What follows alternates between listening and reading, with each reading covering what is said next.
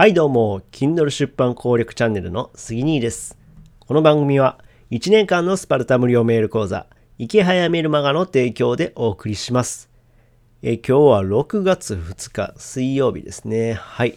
いや、久々のね、音声配信なんですよ。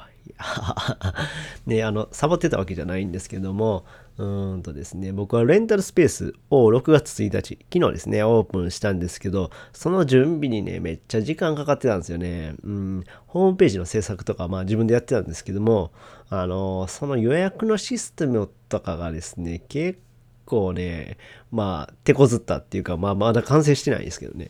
うん、そこでかなりね、時間を取られてね、もう、音声配信も、まあ、YouTube とかも全然やる余裕がなかった感じなんですよね。なので、まあ、久々に、えー、ちょっと、ちょっとっていうか、えー、久々に撮ってみようかなと思って今配信しているところです。はい。えー、ではですね、え今日のテーマをお話しします。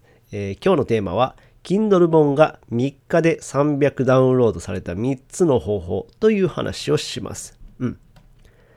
まあ、Kindle 本ってね、なかなか出版したいけど、まあ、全然ダウンロードされなかったりするじゃないですか。するじゃないですかって、まあ、した人前提ですけども、うん。まあ、全然ダウンロードされません。で一体どうしたらいいのか。まあ、こんな悩みを持ってる人って結構多いと思うんですよ。うん。で、僕はですね、先日、えー、5月の末ぐらいにですね、Kindle 出版の教科書という本を出版しました。うん。で、これはですね、えー、Kindle の無料総合ランキングで、え、2位を獲得したんですけども、あ、順番間違った。えー、これは3日間で329ダウンロードされたんですよね。うん。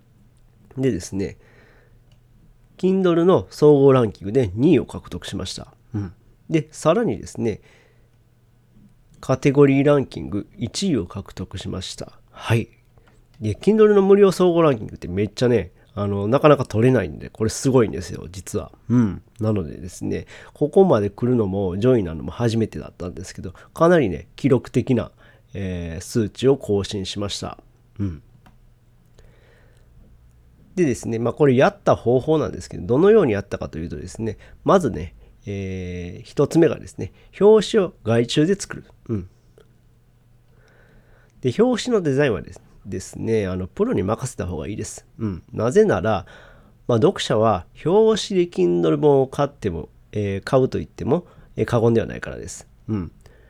でですね、まあ、ネットじゃね、立ち読みってなかなかできないじゃないですか。ネット購入なら立ち読みができないので、まあ、表紙で注目させる必要があるんですよね。うん。で、まあ、もしね、自分のデザインスキル、自分のデザインスキルが高いなら、まあ、外注しなくてもいいんですけども、まあ、デザインの苦手な人がほとんどだと思うんですよね。うん。で、僕の場合は、Kindle 表紙のデザイナー、うん、Kindle 表紙デザイナーさんに頼みました。うん。まあ、コンさんっていう方にお願いしたんですけども、まあ、この表紙がすごく良かったっていうのがありますね。うん。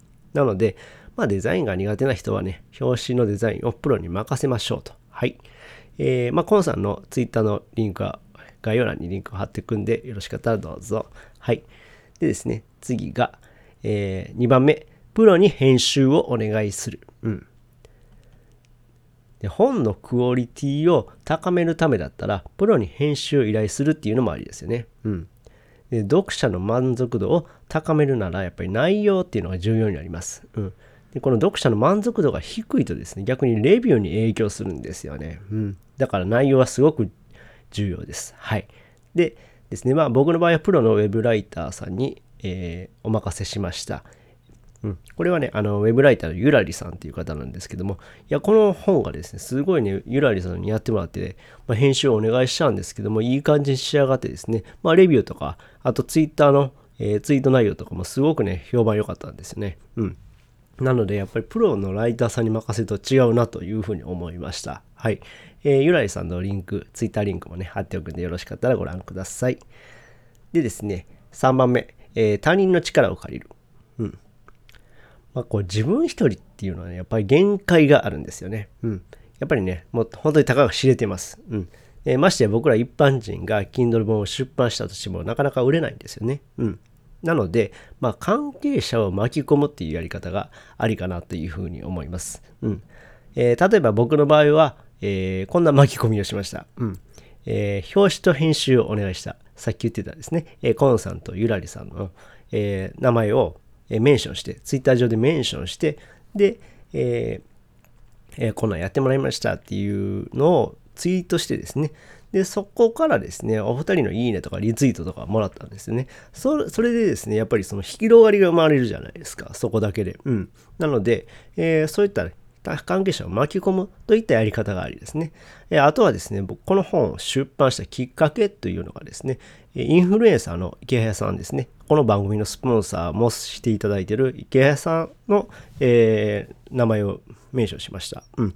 で、きっかけはですね、この本を出したきっかけっていうのは池谷さんのアドバイスをもらったからなんですよね。うん。で、まあ、Kindle 本、まあ、僕は Kindle 出版の、えー、コンサルをしてるんですけども、まあ、その内容をまあブログとかにしてるんですけど、その内容をですね、さらに、えっ、ー、と、Kindle 本にしたらどうかっていうね、提案もしてくれたんで、えー、そんなアドバイスをいただいた、え内容を Kindle 本にちゃんとしましたと。うん。こういったツイートをしたらですね、え池谷さんからもリツイートをいただきました。うん。で、あとはですね、Facebook とか、えリアルな知人にダウンロードをお願いしました。えー、この時のポイントはですね、まあ、必ず無料キャンペーンをするっていうことですね。うん。で、無料だったらね、大体もうリアルな人、つながりの人ってね、もうダウンロードしてくれるんですよね。はい。なので、まあ、ここが一番硬いところかなっていう感じですね。はい。まあ、このように、えー、他人の力を借りながら宣伝活動を行いました。はい。今日のまとめです。えー、表紙は外注で作成しましょう。うん。やっぱりね、デザインに自信がないというか、まあ、デザインできる人ってほとんどいないんで、まあ、プロに任した方が、えー、よりクオリティが高くてですね、えっ、ー、と、まあ、読者の注目を浴びやすいと。うん。あと、プロに編集を依頼して、えー、読者の満足度を上げましょうと。えまあ、読者、まあ、内容、えー、本の内容自体がですね、やっぱりクオリティが、え、高くないとですね、レビューが低くなってしまう。えー、そんな可能性があるので、まあ、プロに編集を依頼するっていうのもありですね。うん。あとは他人を巻き込んで一緒に宣伝してもらうと。え関係者ですね。自分の、え関係した人に、え一緒にツイートしてもらうとか、まあ、SNS で発信してもらうとか、うん。あとはですね、まあ、インフルエンサーの方にリツイートしてもらったらラッキーですけども、そういった方たちを巻き込んで、え一緒に宣伝してもらう。えこういったやり方を僕はとってですね、えー、Kindle 本が3日間で300ダウンロードされました。はい。っていう感じでですね、えー、最後にちょっと宣伝になるんですけども、えー、Kindle 出版の教科書、先ほど言ってた Kindle 出版の教科書という Kindle 本を出版しました。うん。これはですね、まあ誰でも簡単に Kindle 出版できるノウハウが記載された本です。はい。まだね、Kindle 出版したことない、え初心者の方に向けた本となっています。はい。えこれから Kindle 出版したいよっていう方は、えー、ぜひぜひ、え、購入してみてください。えっ、ー、と、概要欄にリンクを貼っておきます。はい。ってな感じで、えー、この話が役に立ったよって方は、いいねボタンを押してもらえると嬉しいです。またチャンネル登録、フォローしてもらえると励みになります。え、最後までお聴きいただきありがとうございました。それではまた。バイバイ。